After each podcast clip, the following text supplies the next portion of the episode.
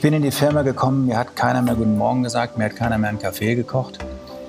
Die Mitarbeiter wollten wenig mehr, mehr zu tun haben, die hatten aber wirklich Angst vor, vor ihren Arbeitsplätzen. Dazu darf ich sagen, dass die Medien um uns herum nur schlecht berichtet haben. Das heißt, die, die Mitarbeitenden wurden auch zum Gespött in ihrem Freundeskreis. Also eine ganz schwierige Situation. Ähm, zusammenfassend, nein, es ist mir nicht gelungen, mein Umfeld hinter mich zu bringen. Und insofern war das im Nachhinein, wenn ich das so locker heute sage, schon ein bisschen verrückt von mir auch, dass ich das durchgezogen habe. Aber ich war so tief und fest von der Richtigkeit dieser Aktion überzeugt, dass ich es machen musste. Also ich bin da, ja, ich, ich habe mich da einfach durchgesetzt. Gewinne Zukunft, der Podcast, der dich dabei unterstützt, dein Unternehmen erfolgreich klimakompatibel zu gestalten. Hier lernst du direkt von den Menschen, die die Nachhaltigkeitstransformation als Pioniere entscheidend vorantreiben. Mein Name ist Zackers und ich freue mich, dich mit an Bord zu haben. IBM unterstützt mich auf meiner Mission. Daher gibt es wie vor jeder Folge einen Einblick in ein zum Thema passendes IBM Sustainability Offering in unter 60 Sekunden. Laut Schätzungen gehen 90 Prozent der globalen Ernteverluste auf extreme Wetterereignisse zurück. Gleichzeitig steht die Landwirtschaft weltweit vor der Herausforderung, zum Beispiel Düngemittel oder Pestizide stark reduzieren zu müssen, wenn sie sich nachhaltig transformieren will. Einer der größten Hebel hierfür ist der Einsatz von IoT und Daten. Von Ramon vom IBM Sustainability Team weiß ich, dass der durchschnittliche Farmer heute bereits über 500.000 Datenpunkte generiert. Und bis 2036 wird die Zahl sogar auf 4 Millionen steigen. Dank zum Beispiel elektronischer Sensoren im Boden, dank Drohnen oder dank hochauflösender Satellitenbilder. Und genau für diese Daten ist die cloudbasierte IBM Watson Decision Platform for Agriculture die ideale Plattform. Farmer können damit jetzt in Echtzeit auf zum Beispiel pH-Werte, Temperaturschwankungen oder sich ändernde Wetterbedingungen reagieren und so ihre Farming-Methoden präzise und ressourcenschonend anpassen. Mehr Informationen gibt es über den Link in den Show Notes oder über Ramon Di Canio auf LinkedIn. Seine eigenen Eltern haben extra eine Kreuzfahrt gebucht, um möglichst weit weg zu sein, als mein Gast heute mit einer Kunstaktion an die Öffentlichkeit gegangen ist, die eine grundlegende Transformation seines Familienunternehmens einläuten sollte. Damals, knapp um 2011 rum, hat er nämlich angefangen, sein Biozidunternehmen, also ein Unternehmen, was darauf spezialisiert ist, Insektentötungsmittel herzustellen, grundlegend zu transformieren und in einen Umweltdienstleister umzubauen. Was bewegt ein Unternehmer zu solch einem ungewöhnlichen Schritt?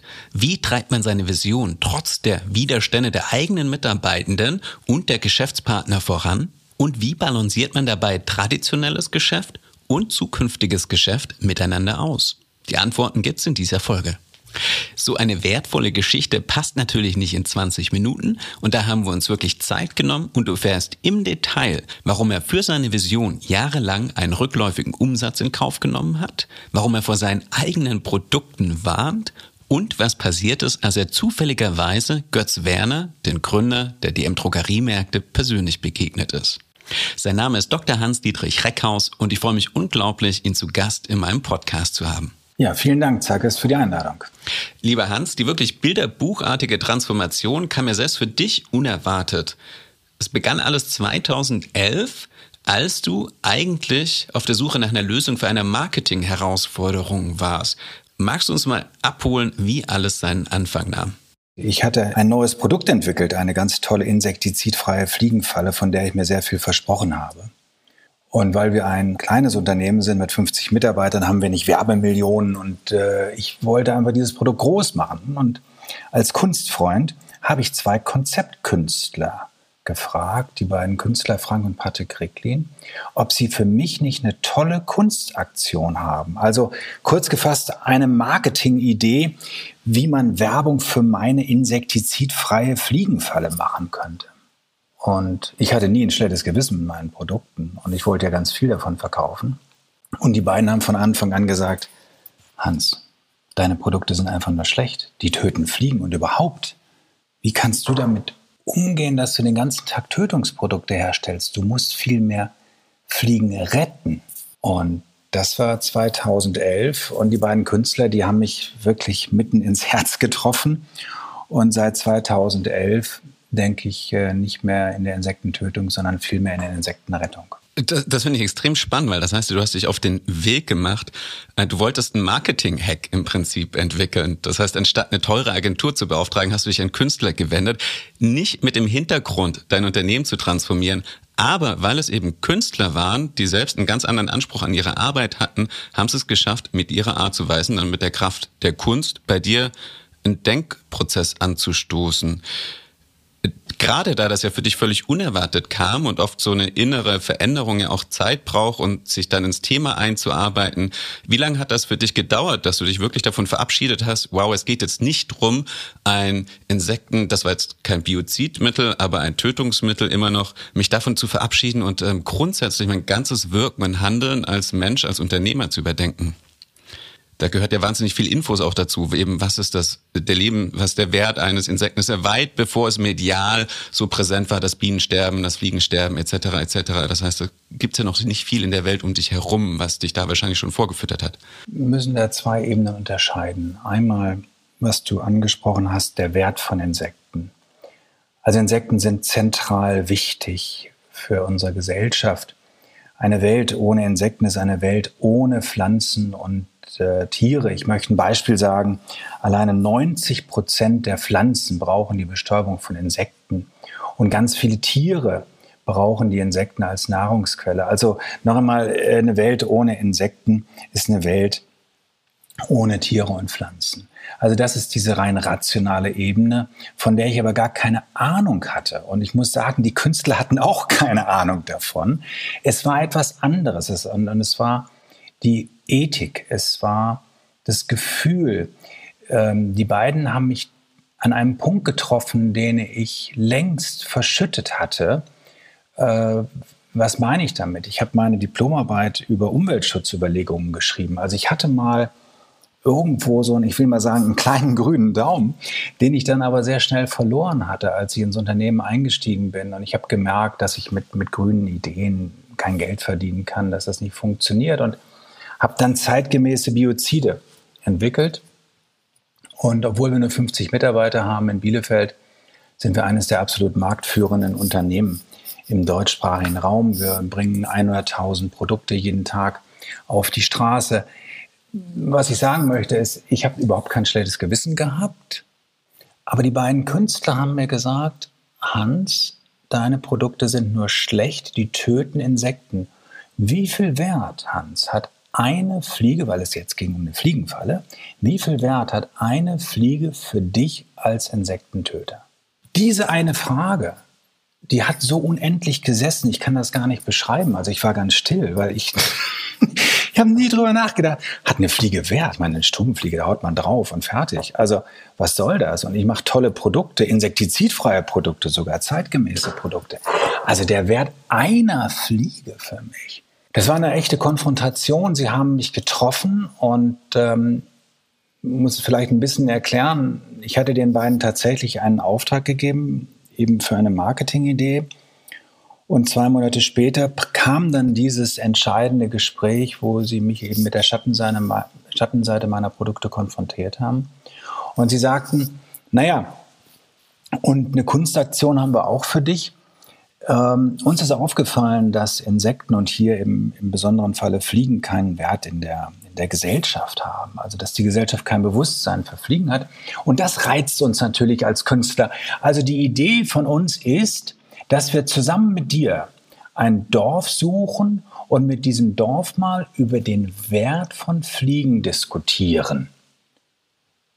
Und wir wollen einmal die Fliegen auch behandeln wie Menschen. Das heißt, wir wollen dann auch eine Fliege küren, die dann mit einer Lufthansa-Linienmaschine in die Wellnessferien fliegt. Denn auch Fliegen haben ja mal Ferien verdient.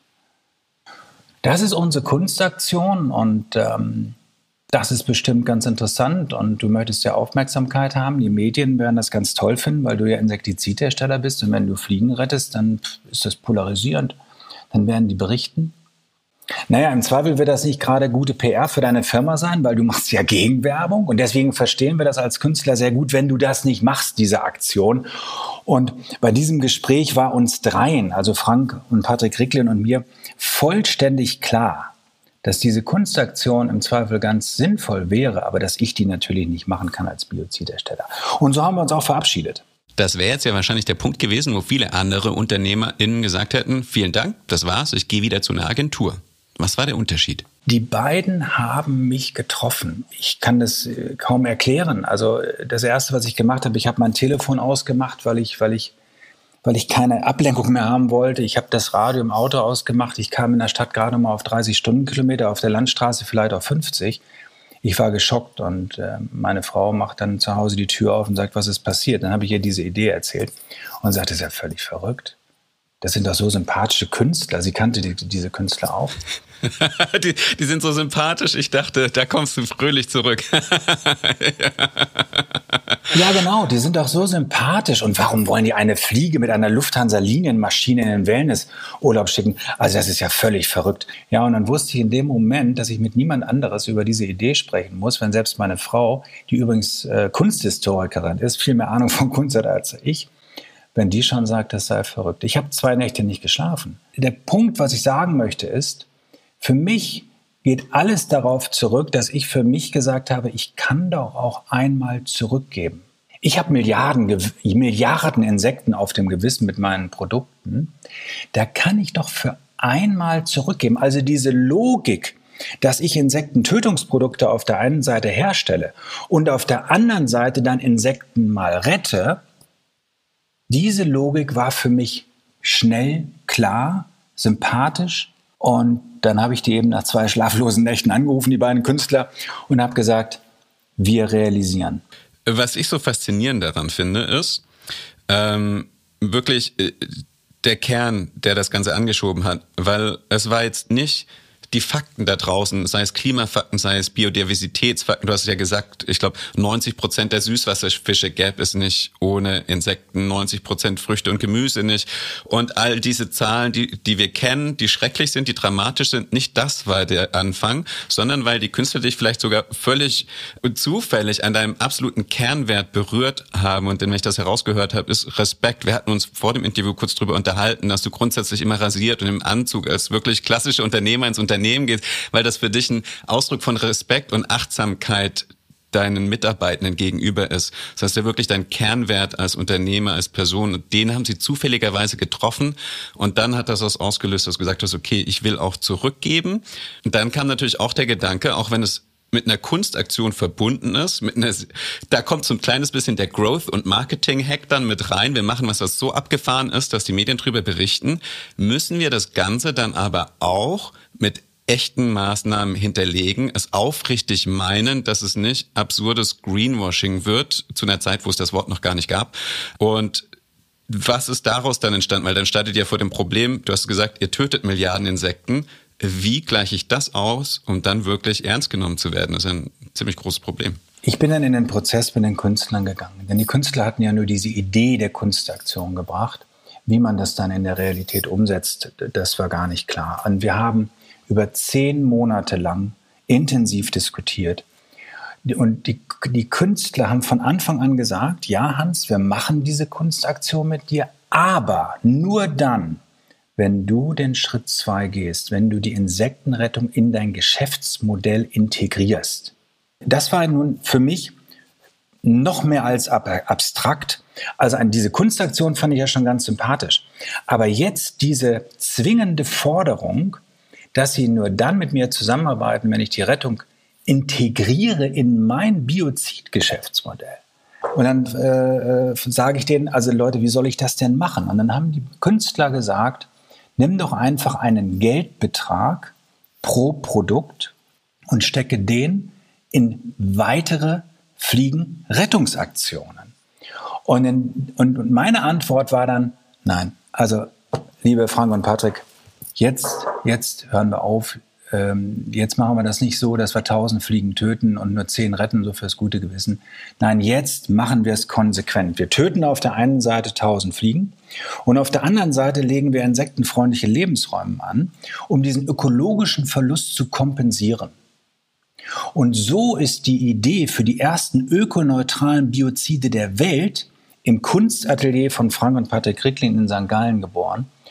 Und wir waren total happy in dem Moment und wir waren völlig außer uns, weil wir wussten, das ist eine ganz, ganz große Innovation.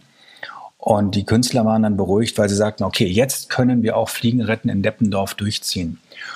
Und dann haben wir das auch gemacht. Und das Wort Greenwashing, da komme ich sehr gerne drauf, weil ich beseelt war in dem Moment von dieser Idee der Kompensation. Also ich fand das ja ganz großartig.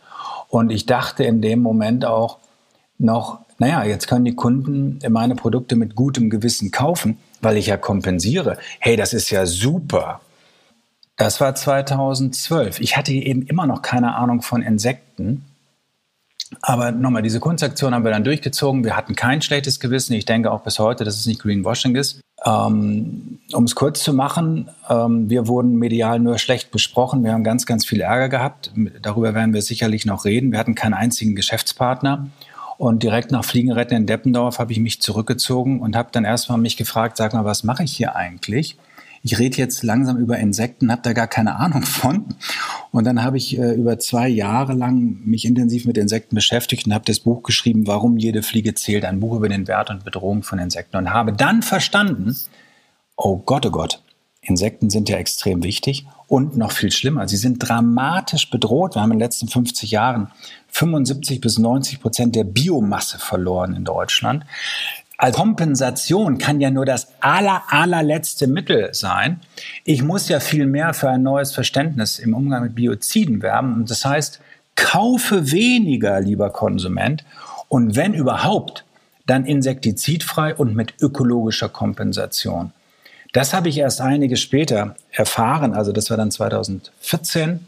Und ähm, seitdem ähm, ja, habe ich einen ganz, ganz klaren Weg der heißt Reduktion des Marktes mit allen Mitteln, die ich habe und wirklich ähm, ein neues Verständnis zwischen Mensch und Insekt. Reduktion deines bisherigen Marktes, in dem du aktiv warst und auch noch bist, und Regeneration dann auf der Umweltseite und der Biodiversitätsseite. Also ihr habt wirklich ganz genau durchgerechnet, wie kann das funktionieren, dass wir wieder Lebensräume für Fliegen schaffen, was kostet das, wie macht das auch wissenschaftlich Sinn, an welcher Stelle in Deutschland etc. etc. Seid wirklich sehr tief eingestiegen. Ihr habt das mit eingepreist, ich glaube, das waren dann ungefähr 8 Cent pro verkauftes Produkt, das das an Mehrkosten generiert hat. Aber noch ganz am Anfang, das Spannende ist ja, du hast ja gesagt, diese Kunstaktion. Ich weiß, deine Eltern, hast du im Buch geschrieben, die haben extra eine Kreuzfahrt gebucht, damit sie möglichst weit weg sind von diesem Familienrummel, weil dein Vater da noch alles andere als, sagen wir mal, den Buy-in hatte für die Idee. Ähm, du, das ist ja ein kolossaler Wandel fürs Unternehmen. Als Familienunternehmer musst du als allererstes mal deine Familie mitnehmen. Den Vater wahrscheinlich aus Respekt, aber auch dein Bruder, dein eigener Bruder war ja auch im Unternehmen, ich glaube in, im Innovationsbereich. Und dann auch die Mitarbeitenden, weil das alles funktioniert ja nur, wenn die Leute mitziehen. Da kannst du ja nicht an deiner Familie und deinem Unternehmen jetzt plötzlich deine neue Vision vorbeischieben. Also wie hast du es geschafft, die abzuholen? Gerade weil du jetzt nicht sagst, oh, wir hatten eine Beratungsagentur, keine Ahnung, EY hat uns das empfohlen oder McKinsey, sondern dann kommst du mit zwei Künstlern um die Ecke. Und dann mit so einer völlig für den normalen Mitarbeitenden, der vielleicht am Band steht und wirklich tagtäglich diese Produkte abfüllt, der wahrscheinlich auch Angst bekommt, stehe ich hier in zwei Jahren noch, äh, wenn mein Chef das erfolgreich durchzieht. Vielen Dank für die äh, Vermutung, dass es mir gelungen ist, die Mitarbeitenden mitzuziehen und meine Familie und mein Umfeld. Es ist mir nicht gelungen. Es ist mir nicht gelungen. Ähm, dazu müssen wir immer wieder sehen, dass die Geschichte, über den Anfang dieser Geschichte, dass der über zehn Jahre zurückliegt. Damals hatten Insekten überhaupt gar keinen Wert in der Gesellschaft. Heute weiß man schon von Insektensterben. Aber vor zehn Jahren war das schon für Außenstehende völlig verrückt, völlig verrückt, was ich tue. Ähm, ich habe nicht nur die Künstler beauftragt, mehrere mehrere Vorträge, Seminare mit all meinen Mitarbeitenden äh, zu vollziehen, sondern auch, ich hatte einen Biologen dann eingestellt, der hat viel erzählt und getan. Es hat alles nichts gebracht. Äh, vielmehr haben, ich hatte zwei leitende Mitarbeiter, ich hatte nur zwei, wir sind ja ein KMU, die haben beide gekündigt, weil sie, weil sie gedacht haben, der dreht jetzt völlig durch. Das andere ist, wir sind ein klassisches Familienunternehmen, wo die Mitarbeiter seit 10, 20 Jahren bei uns sind. Die kochen mir gerne Kaffee, ich koche denen Kaffee. Ich bin in die Firma gekommen, mir hat keiner mehr Guten Morgen gesagt, mir hat keiner mehr einen Kaffee gekocht. Die Mitarbeiter wollten wenig mehr, mehr, mehr zu tun haben. Die hatten aber wirklich Angst vor, vor ihren Arbeitsplätzen. Dazu darf ich sagen, dass die Medien um uns herum nur schlecht berichtet haben. Das heißt, die, die Mitarbeitenden wurden auch zum Gespött in ihrem Freundeskreis. Also eine ganz schwierige Situation. Und auch in meiner Familie war das schwierig. Also ich will jetzt meine Frau bloß nicht kritisieren. Ähm, die ist äh, dann irgendwann ist sie auch voll eingeschwenkt. Aber selbst meine Frau war, war bei Fliegenretten in Deppendorf bei der Kunstaktion nicht dabei, weil sie Angst hatte vor Fotos, die sie fliegenrettend zeigen. Ähm, zusammenfassend, nein, es ist mir nicht gelungen, mein Umfeld hinter mich zu bringen. Und insofern war das im Nachhinein, wenn ich das so locker heute sage, schon ein bisschen verrückt von mir auch, dass ich das durchgezogen habe. Aber ich war so tief und fest von der Richtigkeit dieser Aktion überzeugt, dass ich es machen musste. Also ich bin da, äh, ja, ich, ich habe mich da einfach durchgesetzt. Ähm, ich kann es nicht anders sagen, ja. Wow, also weil das quasi der Aspekt kam in der Tiefe auch in deinem Buch fliegen lassen, was ich sehr begeistert gelesen habe, noch gar nicht so krass durch, weil das, das klingt jetzt für mich wirklich nach einer prototypischen Pioniergeschichte. Also wo man wirklich seiner Zeit, seinem Umfeld, auch seinem persönlichen Umfeld so weit voraus ist, aber von seiner Idee so beseelt, dass man einfach erstmal macht und dran bleibt, auch wenn es um einen herum wirklich dann auch persönliche oder sogar emotionale Widerstände gibt, man da jetzt nicht, sich nicht von seinem Umfeld nähern kann für die Arbeit sozusagen, sondern nur von der Idee lebt am Anfang. Der Teil ist schon beeindruckend, aber ich meine, das Ganze funktioniert ja nicht, wenn du nicht auch deine Kunden mit an Bord bekommst, weil irgendwann muss sich das ja irgendwie rechnen und deine Kunden, damit die HörerInnen das verstehen, da sind wirklich die großen Ketten, sei es eine DM, sei es ein Rossmann, sei es Aldi, die wirklich einfach wirklich Wholesale, also die, die großen Mengen an Insektenmitteln abkaufen. Wie bist du da vorgegangen? Auch da ist es eine am Anfang äh, traurige Geschichte gewesen. Monate vor Fliegenretten in Deppendorf bin ich beseelt von der Richtigkeit dieser Aktion zu zwei sehr großen Handelskonzernen gegangen, die wir alle kennen. Ich nenne aber den Namen nicht. Und beide haben gesagt, Herr Reckhaus, also das ist nun wirklich das Abgefahrenste, was ich jetzt in der ganzen Berufsgeschichte hier erlebt habe. Herr Reckhaus, das können Sie nicht machen. Das ist völlig verrückt. Und Herr Reckhaus, sagen Sie niemals, dass Sie mit uns arbeiten weil wir müssen uns hier wirklich schützen. Also wir wollen nicht, dass, dass wir in der Zeitung, in der Bildzeitung stehen und dann steht da, äh, der Konzern rettet Fliegen mit Herrn Dr. Reckhaus. Herr Reckhaus, Sie dürfen nicht über unsere Zusammenarbeit jemals sprechen. Und diese beiden Handelskonzerne haben mir die Augen dafür geöffnet, dass ich keinen einzigen Kunden für die Richtigkeit dieser Aktion und für die für die Vernunft von ökoneutralen Bioziden überzeugen kann. Kurz gefasst, meine Strategie war dann eine komplett andere. Ich habe einfach meinen Mund gehalten, weil ich merkte, wenn ich jetzt meine Kunden konfrontiere, äh, damit, dass unsere Produkte jetzt ökologisch kompensiert sind, dass wir tatsächlich Insekten retten, also Damals hat man gesagt, Schädlinge sind alle, äh, Insekten sind alle Schädlinge. Also der Reckhaus rettet jetzt Schädlinge. Ähm, das ist, das ist, das ist gegenläufig, das ist absurd. Das heißt, ich schaffe es nicht, Kunden dafür zu gewinnen. Also ob das nun sinnvoll ist oder nicht. Also ich meine, es kann ja nur sinnvoll sein, äh, Produkte mit Kompensation anzubieten, als Produkte ohne Kompensation. Aber diese Kompensation ist nicht sinnvoll, weil es einfach absurd ist, Schädlingen einen neuen Lebensraum zu geben. Zusammenfassend, ich habe drei, vier Jahre meinen Mund gehalten. Weil ich, weil ich, Angst, hatte, weil ich Angst haben musste, dass meine Kunden sich äh, von mir abwenden. Und deswegen habe ich normales, konventionelles Geschäft mit denen betrieben. Ich finde das extrem interessant, weil das ja heißt, dass du einerseits wirklich wie ein Pionier und Visionär vorgegangen bist, aber gleichzeitig nicht mit dem Kopf durch die Wand, sondern weiterhin sehr behutsam dein traditionelles Geschäft hast bestehen lassen, sehr behutsam kommuniziert hast und wirklich auf Zeit gespielt hast, was man natürlich nur als Familienunternehmer kann, wenn man weiß, man ist länger als die nächsten fünf Jahre im Vorstand sozusagen und kann wirklich sagen, und wenn das fünf oder zehn Jahre dauert, ich spiele auf Zeit, früher oder später werde ich es etabliert haben. Die Zeit hast du dann genutzt, Und ein paar Sachen, die du gemacht hast, wie gesagt, du hast dich sehr tief in die ganze Biologie eingearbeitet. Ihr habt gemerkt, okay, so Ausgleichsflächen machen nur regional sind. Also ich kann jetzt nicht in Berlin, keine Ahnung, 100.000 Mücken ähm, töten und dann im Amazonas ein, Gebiet, ein Gebiet zum Wiederausgleichen machen, sondern das muss alles regional dort, wo wir agieren, muss es entstehen. Auch die Biotope, die wir anlegen, müssen an die ganzen Gegebenheiten angepasst sein. Man kann nur die Erde verwenden, die dort vorkommt, damit die Insekten, die dort angepasst sind, sich auch wieder ansiedeln und die Populationen wachsen. Also ihr habt da wirklich sehr viel Wissenschaft betrieben. Hast auch einen Biologen und Wissenschaftler dafür bezahlt, dass sie Grundlagenarbeit dafür gemacht haben.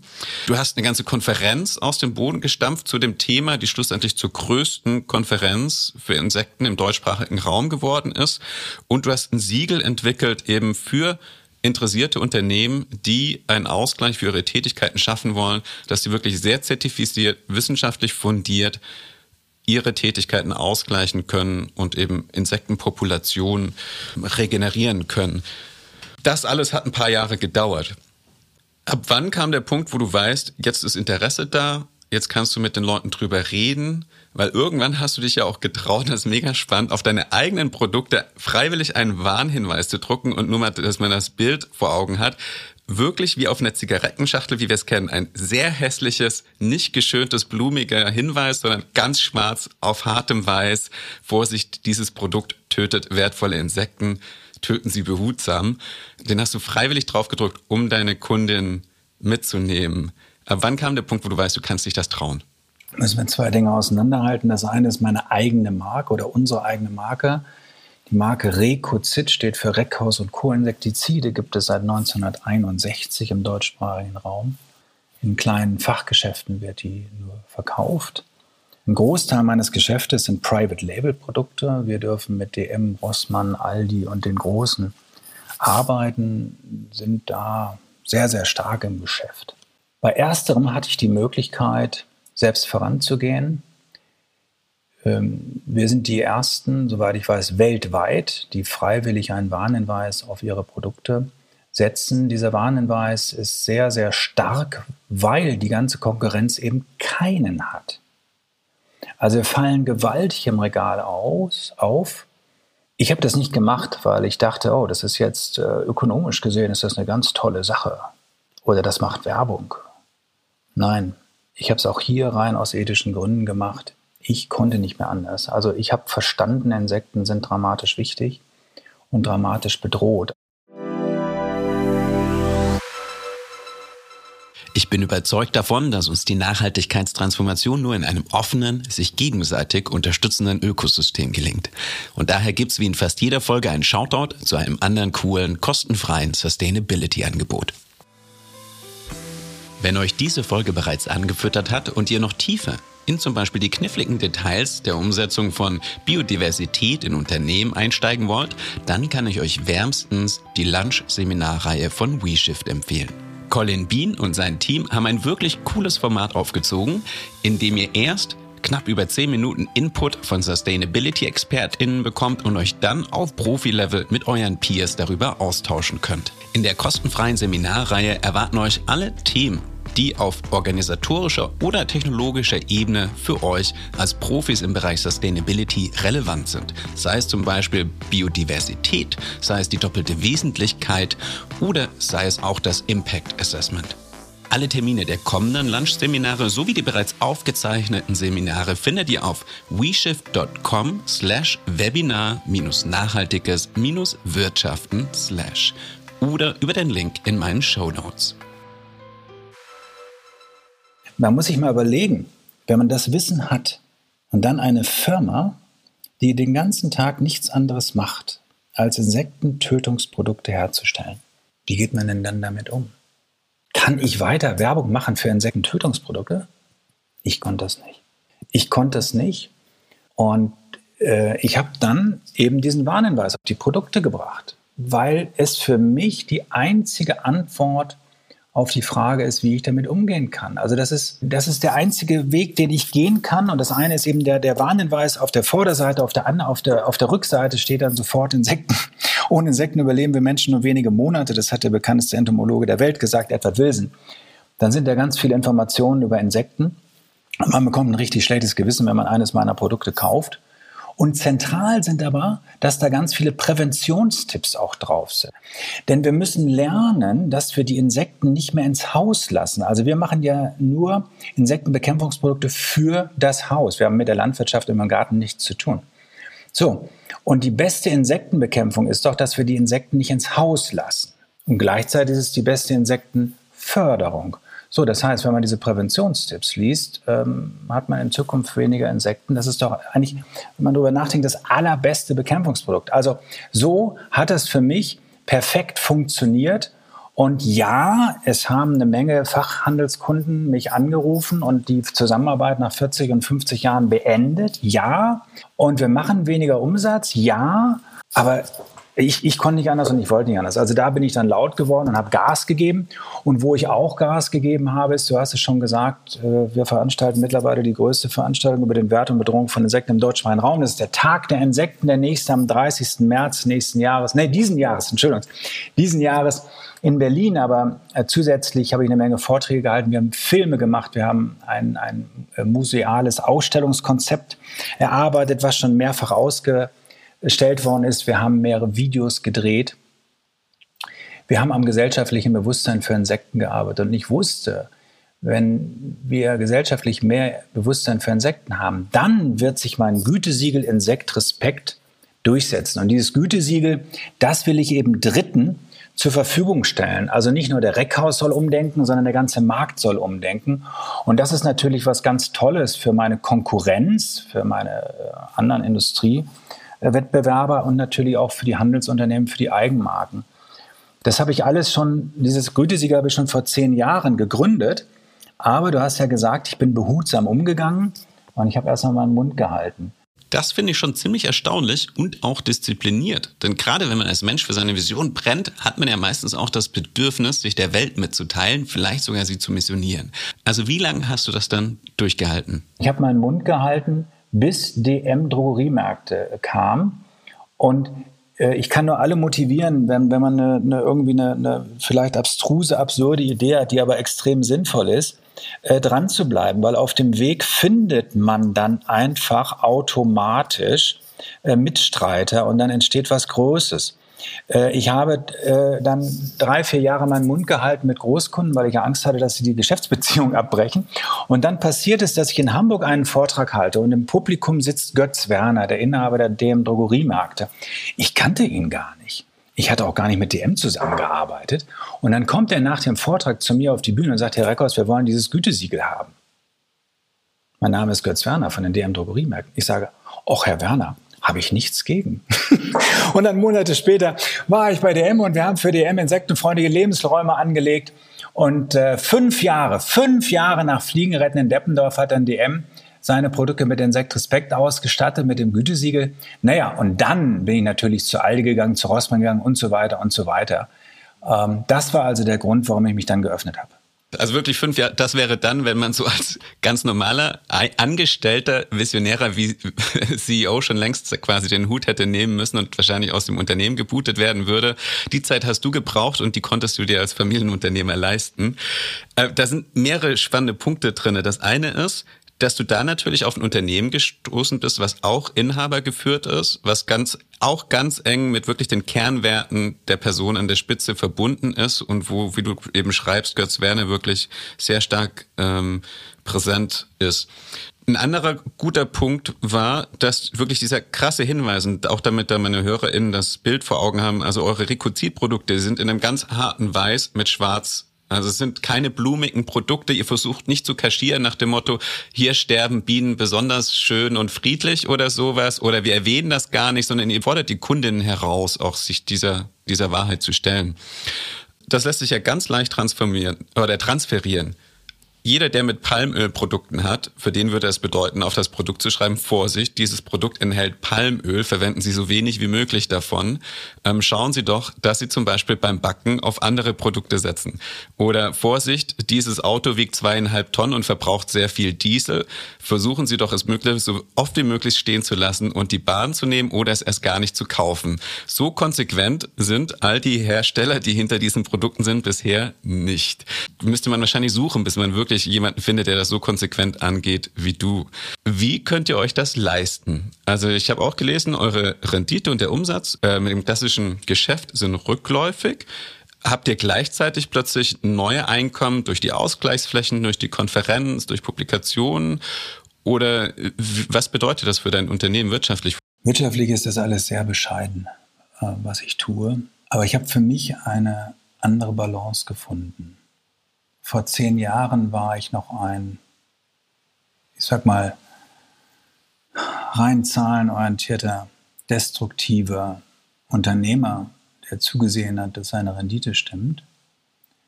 Und vor zehn Jahren habe ich etwas anderes für mich entdeckt. Und zwar, dass ich selbstwirksam die Gesellschaft mitgestalten kann, dass ich die Welt ein kleines Stück besser machen kann. Und das ist ein ganz großer Wert. Das ist ein ganz großer Teil meiner Rendite, die ich heute einfahre. Und ich verdiene bis heute sehr viel weniger als vor zehn Jahren noch, bin aber ein sehr viel glücklicher Mensch und fühle mich viel wohler und weiß, dass mein Unternehmen heute sehr viel mehr wert ist, auch ökonomisch wert ist als noch vor zehn Jahren, auch wenn meine Zahlen schlechter sind. Also dieses, diese Umschichtung, sage ich mal, ist die Voraussetzung, dann auch so konsequent zu sein, weil ich wusste ja, das, was ich vor zehn Jahren gemacht habe, dass das 20 Jahre dauert, bis das dann mal irgendwann funktioniert. Und ich habe sogar vor zehn Jahren meinen Mitarbeitenden äh, gesagt, ich weiß, das ist jetzt schwierig nachzuvollziehen, was wir hier machen, aber es macht verdammt viel Sinn. Aber ich bin ja Realist. Es wird ungefähr 20 Jahre dauern, bis wir davon leben können, was natürlich noch verrückter ist für, für mein Umfeld. Aber es ist so gewesen. Und ähm, heute, zehn Jahre später, haben wir den Break-Even-Point erreicht. Das heißt, äh, wir haben letztes Jahr alleine äh, über vier Millionen Packungen mit dem Insektrespekt Gütesiegel verkauft. Zusätzlich, und das ist ja auch eine, eine dieser wunderbaren Geschichten, zusätzlich legen wir insektenfreundliche Lebensräume an. Also wir mutieren uns zu einem Gartenlandschaftsbaubetrieb das ist ein völlig neues Geschäftsmodell, an das ich überhaupt nicht gedacht habe. Und damit verdienen wir jetzt auch Geld. Und wir haben eben, ich müsste genau nachdenken, vor, vor anderthalb Jahren haben wir den Break-Even-Punkt erreicht. Also ich habe noch nicht alle meine Investitionen äh, drin, das ist klar. Aber die laufenden Kosten, die ich für Insektrespekt habe, also äh, dafür, dass ich ja keine Werbung für Insekten, äh, keine, keine Werbung für Produkte, sondern nur noch Werbung für Insekten mache, mit Veranstaltungen, Publikationen und so weiter und so weiter. Diese ganzen Kosten, die spielen sich jetzt schon gut ein über die Erträge, die wir haben. Und offensichtlich stehen wir jetzt wirklich vor einem großen, auch ökonomischen Wachstum, weil wir ganz viele Anfragen haben. Erstmal Glückwunsch. Also ähm, unglaublich schön zu hören, dass ähm, es wirklich dahin gekommen ist. Ich muss den Glückwunsch gleich relativieren. Natürlich werde ich oft angesprochen, ja, und wie läuft jetzt Ihr Geschäft? Und wenn ich dann sage, schlecht, dann, dann bestätigt das mein Umfeld, dass man eben diesen Weg nicht gehen darf. Wichtig ist eben noch einmal zu sagen, ich habe eine andere Gewichtung. Das wollte ich gerade paraphrasieren, weil das, was ich herausgehört habe, ist ja das klassische Impact-Modell. Wirtschaftlich gesund, aber einen ökologischen und gleichzeitig auch einen sozialen Profit. Das heißt, ähm, ohne es so zu benennen, vielleicht auch ohne so im Kopf zu haben, entsprichst du genau diesem Modell, dass du gesagt hast, ich, ich kann für mich auch beziffern, in den Impact messen, was ich an Biotopen, an Biomasse regeneriere, kann theoretisch da sogar auch eine Bottomline kreieren. Dieses Jahr haben wir so und so viel Biomasse generiert ähm, und auch sozial. Das unterstelle ich jetzt mal, und da würde ich gerne nachfragen. Bist du wahrscheinlich auch nachhaltig vorgegangen? Ich würde mal von ausgehen, du hast jetzt nicht wegen der sinkenden Rendite, dem sinkenden Umsatz gleichzeitig deine Belegschaft halbiert, sondern hast die vermutlich mitgenommen und bist da wegen der ökologischen und der sozialen äh, wegen ökologischen und sozialen Mehrwert als Unternehmer dann auch in Vorleistung gegangen wird, wahrscheinlich deinem eigenen Vermögen. Genau, das ist, also ich hab, muss nachdenken, wir haben, glaube ich, keine, wir haben Mitarbeiter, die dann in die Pension gegangen sind, aber Mitarbeiter entlassen. Das hätte ich machen sollen, weil, wie gesagt, mein das haben wir noch nicht besprochen, der Umsatz ist um, um 25 bis 30 Prozent zurückgegangen, die Rendite um 80 Prozent. Es ist einfach, dass ich privat kürzer getreten. Also mein Auto, mein, ich habe ein ganz kleines Auto und das ist jetzt irgendwie zwölf Jahre alt. Und ich habe mir viel weniger Kunst gekauft. Ähm, ich bin, ich habe privat einfach auf mehrere Sachen verzichtet und so hat es funktioniert. Also meine Zahlen sind echt im Keller. Ich muss wirklich aufpassen. Jetzt in den letzten zwei, drei Jahren war das haarig, war es sehr haarig. Und, und, und jetzt, jetzt sehen wir Licht und jetzt beruhigt sich das auch ökonomisch. Das gehört dazu. Und ähm, ich bin da auch ein bisschen stolz drauf, denn wenn ich so große, gesunde Unternehmen sehe, hätte ich so viel Geld, mein Gott, was könnte ich alles bewegen in dieser Gesellschaft? Das wäre ja echt verrückt. Also wenn die nur einen Teil ihres Gewinnes oder ihres Vermögens nehmen würden und das mal nachhaltig einsetzen, mein Gott, wo wären wir in unserer Gesellschaft? Ich bin ja so ein kleines KMU und habe da auch verdammt wenige Rücklagen, die jetzt auch übrigens, im All, die sind übrigens alle aufgebraucht. Aber genau darin steckt natürlich ein Spirit drin, ein, ein Kampf und äh, ein Kribbeln.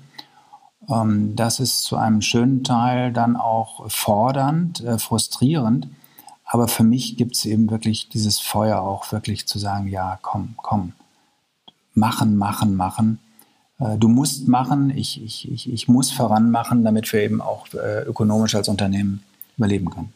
Da finde, da kommen wir auf eine spannende Frage, weil mittlerweile weiß ich, hast du auch den Rückhalt deiner Familie. Die haben, sind mittlerweile sogar stolz darauf. Und ich weiß, sie haben auch in dem einen oder anderen Interview mittlerweile mitgemischt, auch dein Vater, sozusagen, was bestimmt sich auch gut anfühlt, ähm, da den Respekt für zu bekommen. Deine Mitarbeitenden sind vermutlich mittlerweile auch an Bord, weil sie es verstanden haben. Deine Kunden sind mitgezogen. Die Welt um dich herum hat sich verändert. Auch bestimmt auch eine, eine wunderbare Bestätigung, dass in St. Gallen ähm, studierte, keine unbekannte Wirtschaftsuni. Die haben mittlerweile diese Fliege, die damals in der Lufthansa-Maschine Maschine saß, ausgestellt im Foyer, eingelassen neben Kunstwerken von Miro und Richter, also nicht gerade ähm, unbekannte Künstler, in die, in die ihr euch da einreiht mit eurer Arbeit, weil das auch für die Wirtschaftsuni in St. Gallen ein Zeichen für zeitgemäßes und konsequentes Wirtschaften ist. Hast du das Gefühl, dass wir wirklich da sind, äh, dass Unternehmer in Universitäten ernsthaft über eine neue Art des Wirtschaften nachdenken. Nimmst du in deinem Umfeld, wie weit kann dein Modell Schule machen? Wird das aufgegriffen von anderen Unternehmer, Unternehmensinhabern? Hat sich da was verändert in den zehn, elf Jahren? Viel zu wenig. Und die Ausreden der Unternehmer, dass sie ihr Geschäftsmodell nicht verändern können, weil sie ja Mitarbeiter haben, äh, das sind ja alles Ausreden, weiterzumachen. Was uns fehlt, sind einfach überzeugende, pragmatische Ansätze. Ähm, und da ist die Wissenschaft, finde ich, äh, auch, sie hinkt hinterher. Mir ist keine, kein, kein Managementmodell jetzt äh, bekannt, was jetzt solche Transformation, wie wir sie gemacht haben, ähm, beschreibt sondern wir sind viel zu vorsichtig als Unternehmer. Wir sind viel zu wenig mutig. Und wenn wir äh, denken, das, was ich jetzt mache, äh, ich verändere jetzt mein Geschäftsmodell so ein bisschen nachhaltig, ja, und ich habe dann ein, zwei Jahre ein bisschen schlechtere Zahlen, aber im dritten Jahr wird es dann schon funktionieren, dann sind das alles, ich sage es jetzt mal deutlich, kleinkarierte, kleinkarierte äh, Ansätze. So funktioniert das nicht. Wir müssen viel mehr ändern. Wir leben in einer Hyperkonsumgesellschaft mit einem ökologischen Fußabdruck allein in Deutschland von 2,6. Also wir brauchen 1,6 äh, Erden mehr, äh, die uns zustehen. Und wir feuern trotzdem jeden Tag dieses gigantische Experiment, von dem wir sicher wissen, dass es uns um die Ohren fliegt. Das heizen wir jeden Tag mit der gleichen Denklogik an. Da reichen nicht kosmetische Eingriffe, sondern da müssen wir viel tiefer vorgehen und dafür brauchen wir Unternehmertum, dafür brauchen wir ganz stark, ganz stark die Wirtschaft, denn die Wirtschaft hat Geld, sie hat Entscheidungswillen, sie ist kreativ und Mensch, sie hat den aller, allergrößten Hebel. Ähm, also Sie merken oder du merkst, äh, ich bin wirklich unzufrieden, wie wenig doch passiert. Und äh, mit meinem Beispiel, um es kurz äh, deutlich zu machen, also wenn selbst ein Biozidhersteller nachhaltig werden kann, mein Gott, dann können doch ganz viele Branchen nachhaltiger agieren. Ich finde schon, ne, Biozid, das würde man jetzt einfach so als Laie einordnen, keine Ahnung, Bio, Biozide, Öl, Rauchen, Tabak und Waffen oder sowas. Ähm, das ist das, was man, glaube ich, assoziiert.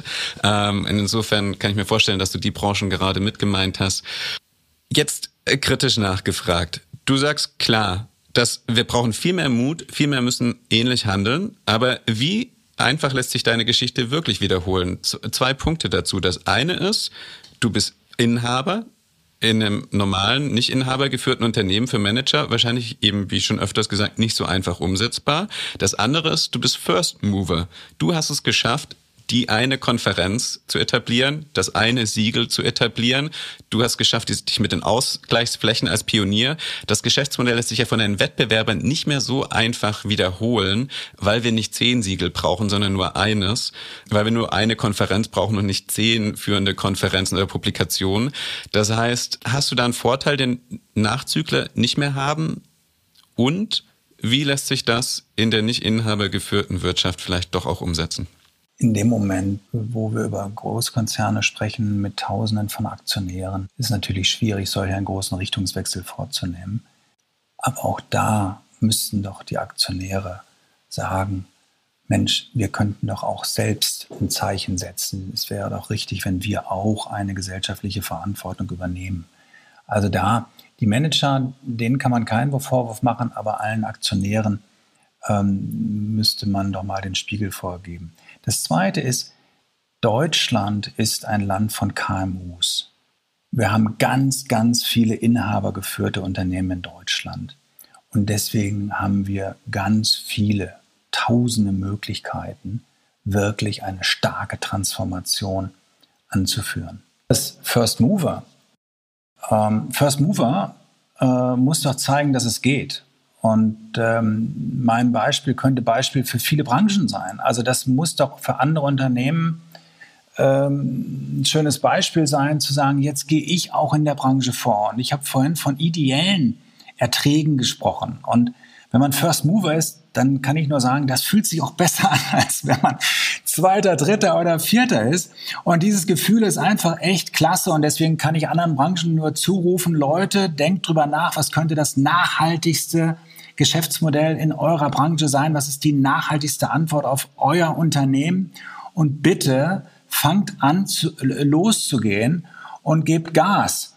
Äh, bei mir in der Branche bin ich der First Mover. Und das ist natürlich uninteressant für meine anderen Konkurrenten, ja. Aber hier müssen wir jetzt auch sagen, meine Branche der Insektentötung, die darf da auch gar nicht wachsen. Hier gibt es nur eine Antwort. Diese Branche muss reduziert werden und zwar um 50 bis 80 Prozent ist meine Branche viel zu groß. Und da kann es einfach nicht, wenn es heute, ich sage mal, 20 Industrieunternehmen in dieser Branche gibt, dann kann es nicht mehr in zehn Jahren 20 Unternehmen geben, sondern darf es vielleicht noch drei oder vier geben und die können dann von den übrig gebliebenen 20 Prozent auch noch ganz gut leben. Das ist die Logik äh, von meiner Branche, weil meine Branche eben wirklich nur schlecht ist. Ähm, aber du hast vorhin von was hast du von Zigaretten, Öl und irgendwas äh, gesprochen. Ähm, das sind extreme Branchen wie Insektizide. Aber ähm, unser Beispiel, was wir hier besprechen, das gilt auch für ganz viele Branchen der normalen Konsumwirtschaft. Also wenn ich an, was weiß ich, an Kosmetika denke, ähm, äh, da haben wir doch viel zu viel oder an, an, an Textilien haben wir viel zu viel und Lebensmittelindustrie die ist nun auch äh, ganz schlecht unterwegs äh, mit konventioneller Landwirtschaft, wo wir in Deutschland immer noch nur 10 Prozent biologischen Landbau haben. Also Bio steckt ja genauso wenig ähm, da, wo es hin muss. Also auch Bio steckt in den, in den Kinderschuhen. Also was ich nur sagen möchte, da gibt es viele Branchen, wo man als First Mover sehr, sehr viel bewirken könnte. Ist unglaublich schön auch zu hören. Also die, ich glaube, die Frage kann ich mir ersparen, weil es klar geworden ist, wie sehr dich dieser Prozess wirklich auch als Mensch und als Unternehmer verändert hat. Also wo der Kernwert, wahrscheinlich einer deiner Kernwerte Respekt, ist der gleiche geblieben und ist das die Triebfeder dahinter, aber außenrum ein bisschen weiter weg entfernte Werte haben sich wirklich geändert. Der Lebensstandard, das Auto, das du fahren musst, ähm, dein Sicht auf Konsumgüter und wie viel davon du oder wir als Menschen brauchen, was brauchen wir wirklich. Und auch, ich weiß, das hast du im Buch geschrieben, klar, wenn Branchen wie Biozide etc. schrumpfen und proaktiv geschrumpft werden, entstehen an anderer Stelle natürlich neue Geschäftsmodelle, neues Wachstum, teilweise auch exponentielles Wachstum. Also es ist jetzt nicht so, dass du sagst, du bist absoluter Wachstumsgegner, sondern die Frage ist, an welcher Stelle. Was schlecht ist, zurückfahren. Die drei Werte, ich finde sie gerade auf die Schnelle nicht, aber ich glaube, das ist auch die neue Firmenphilosophie, die du hast. Ähm, du kannst sie mir noch mal kurz sagen. Das war, glaube ich, vermeiden, ausgleichen, regenerieren. Ich glaube, das sind die Firmenwerte, bei denen du gelandet bist, oder?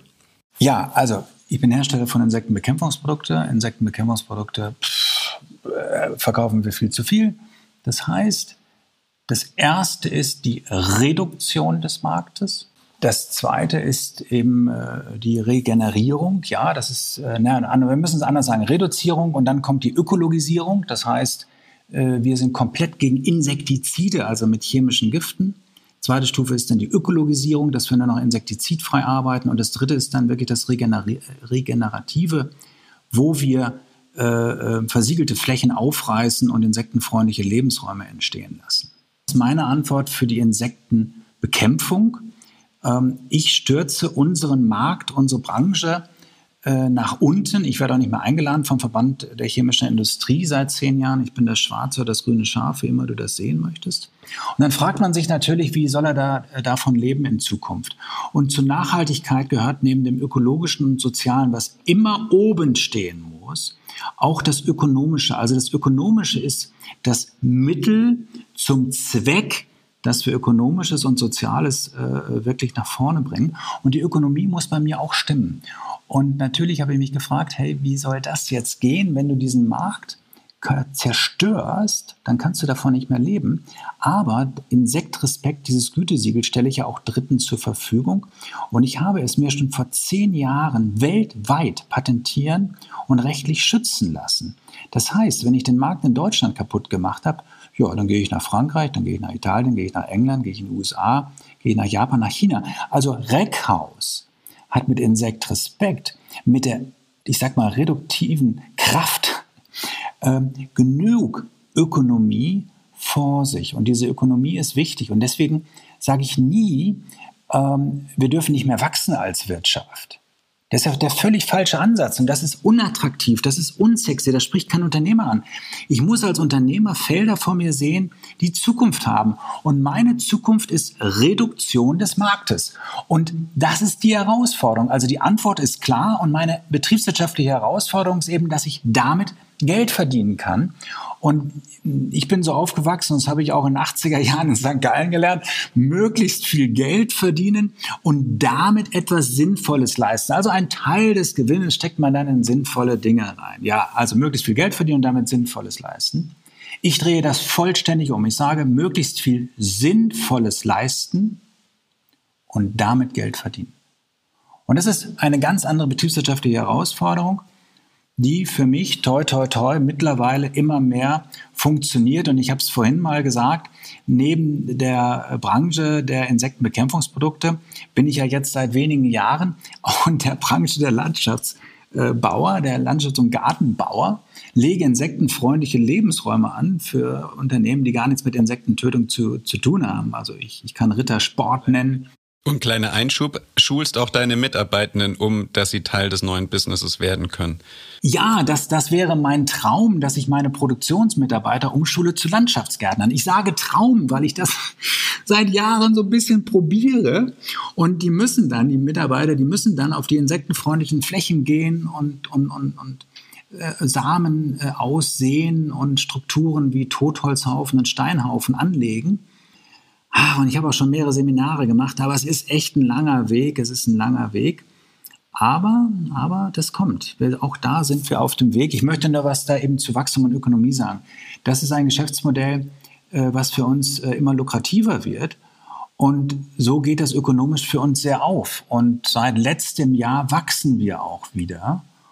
Und ich bin überhaupt nicht gegen Wachstum. Also da bin ich auch klassischer Unternehmer und ich freue mich jetzt schon, ich will nicht sagen, mir dann ein neues Auto zu kaufen. Das interessiert mich jetzt wirklich nicht mehr. Ne? Aber ich bin ja Kunstfreund und dann kann ich mir endlich mal wieder ein paar schöne Kunstobjekte kaufen und schön in Urlaub fahren. Also ich bin jetzt nicht der, der äh, sich äh, auch von dem Materialistischen äh, völlig frei sagt. Wir müssen nur sehen, dass wir mit den richtigen Dingen Geld verdienen und dann dürfen wir das auch. Wow, es ist wirklich, äh, es ist, die Folge ist schon viel mehr, als ich mir erhofft habe, weil wirklich all die Kernleitthemen drinne stecken, ähm, die mir wichtig sind für die zweite Staffel.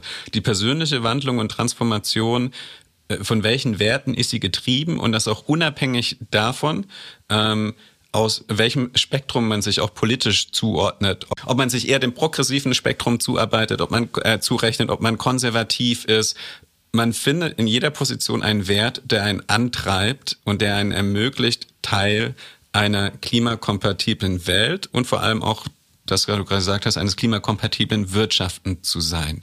Drei Punkte, die ich noch spannend fand. Das eine ist, das hast du nicht erwähnt, du bist auch ganz bewusst im Markt geblieben. Du hättest auch einfach sagen können, ich verkaufe das Unternehmen, aber du hast gesagt, ich will die Maschinen behalten, weil sonst verkauft die Mitbewerber und macht dann damit quasi einfach auf die traditionelle Art und Weise Business. Da ist niemandem mit geholfen. Deswegen bleibe ich im Markt.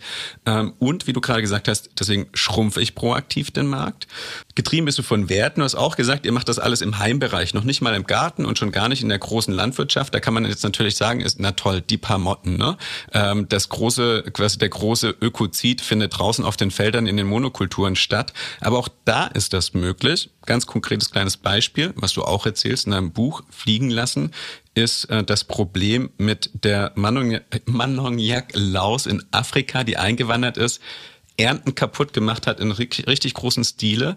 Anstatt dort jetzt Biozide drauf zu schütten, hat ein Biologe einfach herausgefunden, welche Wespe in dem Ursprungsland dieser Laus müssen wir importieren, damit das sich wiederum ausgleicht. Und das heißt, im Prinzip hat ein Forscher dafür gesorgt, dass ich glaube 20 Milliarden an Nahrungsmitteln dadurch erhalten bleiben. Mit einem rein biologischen Hack wäre das Äquivalent wirklich im ganz großen skalierten Maßstab. Also es ist nicht nur, dass das in den eigenen vier Wänden funktioniert. Und der letzte Punkt, es ist wirklich auf sehr, sehr viele Branchen übertragbar. Du hattest angefangen, von der, von der Relevanz zu sprechen. Also, dass unsere Produkte im Innenraum für das Insektensterben längst nicht so relevant sind wie die Landwirtschaft. Und das ist zu 100 Prozent richtig. Mir geht es nicht um Relevanz, sondern mir geht es darum, eine Antwort auf mein Geschäftsmodell zu geben. Und es wäre oder es ist eine Ausrede meiner Konkurrenten zu einem schönen Teil, dass sie sagen, auch die wenigen Insekten, die da im Haushalt sterben, die sind doch nicht so relevant. Also auch da wieder eine Ausrede der Industrie. Für mich ist es so, ähm, letztes Jahr habe ich über 4 Millionen Produkte mit Insektrespekt-Gütesiegel verkauft. Das heißt, ich habe 4 Millionen Menschen erreicht mit den Botschaften, Insekten sind wichtig und dramatisch bedroht. Bitte, liebe Menschen, lasst uns gemeinsam umdenken für mehr Respekt von Insekten. Also das ist schon ein ganz schöner Hebel. Und das ist auch der Grund, warum ich nicht mein Unternehmen verkauft habe vor zehn Jahren. Denn wenn ich das gemacht hätte und mich als kleine Umweltschutzorganisation selbstständig gemacht hätte, dann hätte ich keine Stimme. Gerade dadurch, dass ich im Markt bleibe und mit großen Konzernen zusammenarbeite, da tue ich weh. Da kann ich richtig bewirken. Und ähm, das ist äh, mein Punkt, das, und, und, und deswegen macht mir mein Unternehmen jetzt so richtig groß Freude. Ich nutze es als Hebel, um gesellschaftliches Bewusstsein zu generieren. Und das ist, äh, das ist wunderbar. Meine zwei letzten Fragen, Hans. Die eine ist, ich weiß, ein Mensch, der, ich würde mal sagen, wirklich ein, ein, ein Pionier im Geiste ist, ist ähm, der Gründer von Patagonia. Ich muss mir jetzt mal schnell hier scrollen, bis ich das Zitat wieder habe. Aber ich glaube, sinngemäß hat er gesagt, mir ist nicht wichtig, ob die Kunden meine, äh, meine Produkte kaufen. Mir ist wichtig, dass meine Produkte die Welt verbessern. Yvonne Chouinard hat das gesagt. Wie weit wärst du bereit gewesen zu gehen, wenn das jetzt vielleicht nochmal fünf Jahre gedauert hätte, ähm, bis der Markt, die Kunden, das Bewusstsein so weit gewesen wären oder vielleicht auch deine Finanzen ähm, an die Grenze gekommen wären und es nicht mehr gereicht hätte, nur ein kleineres Auto zu fahren etc.? Für mich gibt es keinen Zurück, das habe ich immer gesagt. Ich kann nicht äh, nachdem ich zehn Jahre gesagt habe, Insekten sind wichtig und dramatisch bedroht, wir brauchen ein Umdenken, kann ich nicht auf einmal auf meine Warnhinweise verzichten und Werbung für meine Produkte machen und sagen, hey Leute, kauft mich, ist ja nicht so schlimm, komm, hau doch drauf auf die, auf die Fliege. Das kann ich ja gar nicht. Das ist ja völlig unglaubwürdig. Also das funktioniert ja nicht. Und ich, für mich gibt es kein Zurück. Ich muss mich daran messen, dass ich es schaffe. Und das ist mein Weg. Und äh, wenn das jetzt noch fünf Jahre ökonomisch schlecht gelaufen wäre, ja, dann wäre es eben ökonomisch schlecht gelaufen. Dann muss ich irgendwann sagen, okay, ich habe es eben nicht gepackt, ich bin nicht ein guter Kaufmann. Ja gut, dann ist das so. Und dann, dann muss ich eben eine kleine Wohnung ziehen und irgendwas anderes machen. Aber es darf nie eine Ausrede sein, dass ich äh, äh den Sinn in meinem Geschäftsmodell verliere und dann wieder zurück nur auf Ökonomie setze. Das äh, ist für mich ausgeschlossen.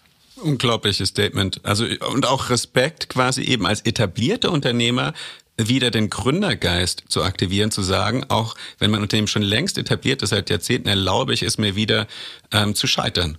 Ich glaube, dieses Risiko einzugehen und diesen Spirit zu haben, den haben ganz wenige. Das ist ja oft das Schwierige, wenn man als etablierter Player im Markt ist. Wenn ich durchhalte, ich bin jetzt 56, ich weiß, ich habe mich noch nie gefragt, wie lange ich noch arbeite, aber ich sage noch mal zehn Jahre bestimmt. Ne? So, wenn ich, wenn ich es schaffe, die nächsten 10 oder 15 Jahre durchzuhalten mit einer marginalen Rendite und keinem Wachstum und, und vielleicht nur halb so viel Umsatz und die, der Betrieb wird halb so klein sein und ich gerade noch ein bisschen Geld verdiene, dann sage ich am Ende nach 15 Jahren, vielen Dank an dieses Leben. Ich mache drei Kreuze und sage, Mann, was bin ich reich beschenkt worden. Was ich auf diesen letzten Jahren, was ich äh, für Menschen kennengelernt habe, wie viel ich gelernt habe, was ich erleben durfte, das ist großartig gewesen und deswegen bin ich völlig damit zufrieden. Das andere ist, und das zeichnet sich zurzeit gerade ab, dass wir stark wachsen und, und, und dann auch äh, damit sehr gutes Geld verdienen, dann bin ich auch dankbar. Also ich bringe das, weil es ist die, die Sache, wie man, wie man an diesen Weg herangeht. Und wenn man demütig und bescheiden diesen Weg verfolgt, dann, dann kann man nur belohnt werden. Fast schon ein unglaublich schönes Schlussfazit. Hans, könnte ich mir eigentlich kein besseres wünschen, denn äh, es kommt nochmal wirklich auf den ganz wesentlichen Punkt zurück. Die Transformation fängt wirklich mit mir persönlich an, als Mensch an der Spitze von einem Unternehmen. Was will ich erreichen in meinem Leben? Worauf möchte ich mal zurückschauen? Und wenn dann noch eine große Portion Unternehmerinnentum und Pioniergeist hinzukommt, dann kann wirklich Weltbewegendes passieren. Zum Schluss würde ich dich gerne noch um einen Rat bitten, Hans, denn das Thema Biodiversität ist ja was, was gerne mal unter den Tisch fällt bei Unternehmen, selbst dann, wenn es schon um das Thema Nachhaltigkeitstransformation geht. Das heißt, wie gewinne ich die Menschen für das Thema Biodiversität, für die selbst das Thema Nachhaltigkeit schon eine Herausforderung ist? Wir müssen Bilder erzählen. Ich habe ein schönes Bild für dich, Zackes, und das ist der Cheeseburger. Ein Cheeseburger ohne Insekten ist nur noch Brot, weil Tomaten die Bestäubung brauchen, Zwiebeln brauchen die Bestäubung, ähm, Käse und, und, und, und Fleisch von Kühen und von Rindern. Die Kühe und Rinder, die ernähren sich von Luzerne und Klee, die werden wiederum von Insekten bestäubt. Dieses Bild, ein Cheeseburger ohne Insekten ist nur noch Brot. Weißt du, das bleibt dann im Kopf, das zeigt ganz schnell, hey Leute, das gibt's ja gar nicht. Ne? Danke dir, Hans. Es war mir echt ein Fest, das ganze Gespräch. Vielen Dank. Vielen Dank, Zackes. Das war die erste Folge der zweiten Staffel von Gewinne Zukunft. Ab jetzt gibt es wieder alle zwei Wochen eine neue Folge. Während in der ersten Staffel der Fokus oft auf Impact oder Green Tech Startups lag, werde ich in der zweiten Staffel noch mehr Transformationsgeschichten von lange bestehenden Unternehmen erzählen und den Menschen und Pionieren, die sie vorantreiben. Also klicke am besten den Abo- oder Subscribe-Button in deiner Podcast-App und vernetze dich mit mir auf LinkedIn.